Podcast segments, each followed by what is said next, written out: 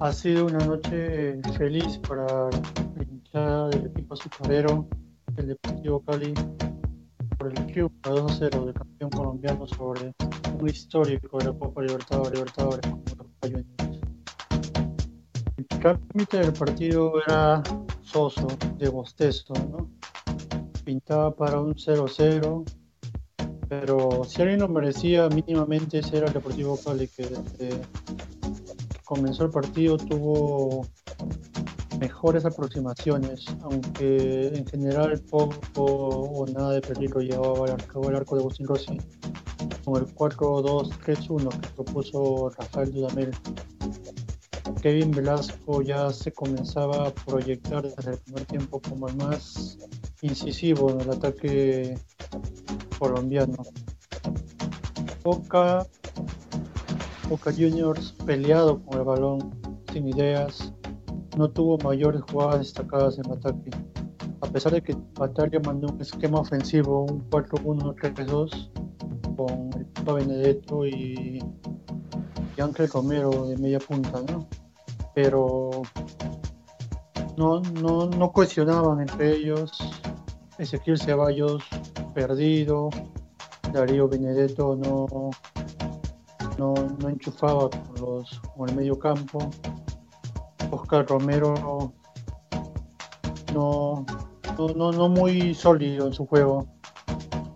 Y así pues se, fue el primer se, fue el primer tiempo con un 0 0 totalmente justificado por lo poco que hacían los equipos.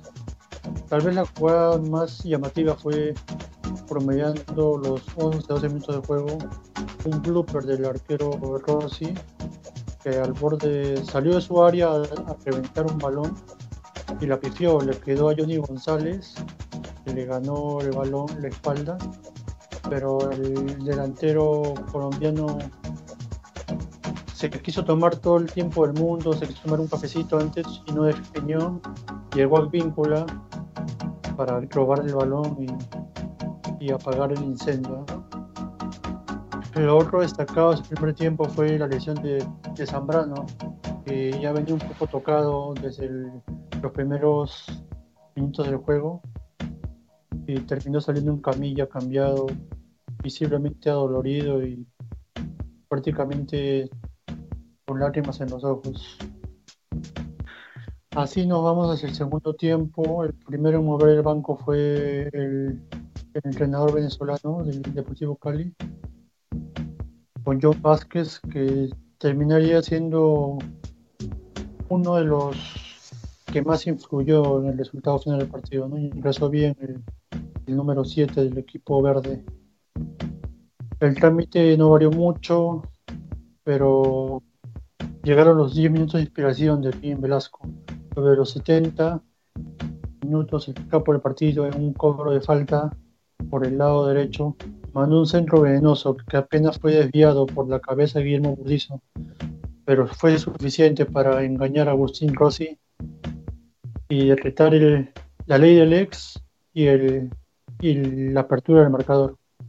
A partir de ello, Deportivo Cali justificó un poco mejor sus merecimientos de victoria en el partido, con, con un mejor manejo del balón, ante un Boca totalmente sin alma, un Boca muerto. Otra vez Kevin Velasco sobre los 80 minutos apareció para ganar el espalda a un Figal nefasto. Figal fue el que reemplazó a Zambrano y estuvo totalmente malo hoy día Figal.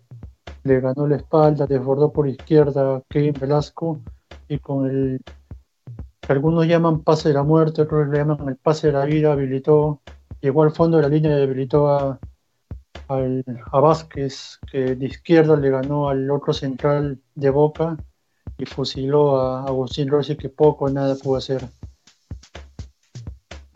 Así la mandó a guardar y así también mandó a guardar la historia del partido. Con 2-0, a falta de 10 de minutos para el final, Deportivo Cali ya sentenciaba la historia.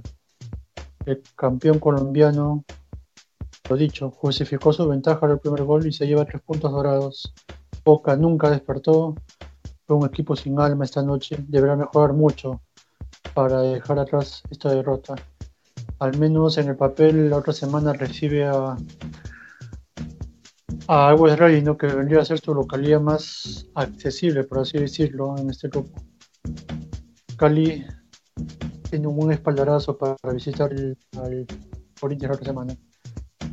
El arbitraje de Jesús Valenzuela fue sobrio, las manifestaciones justas, prácticamente no tuvo incidencia sobre el cambio de juego.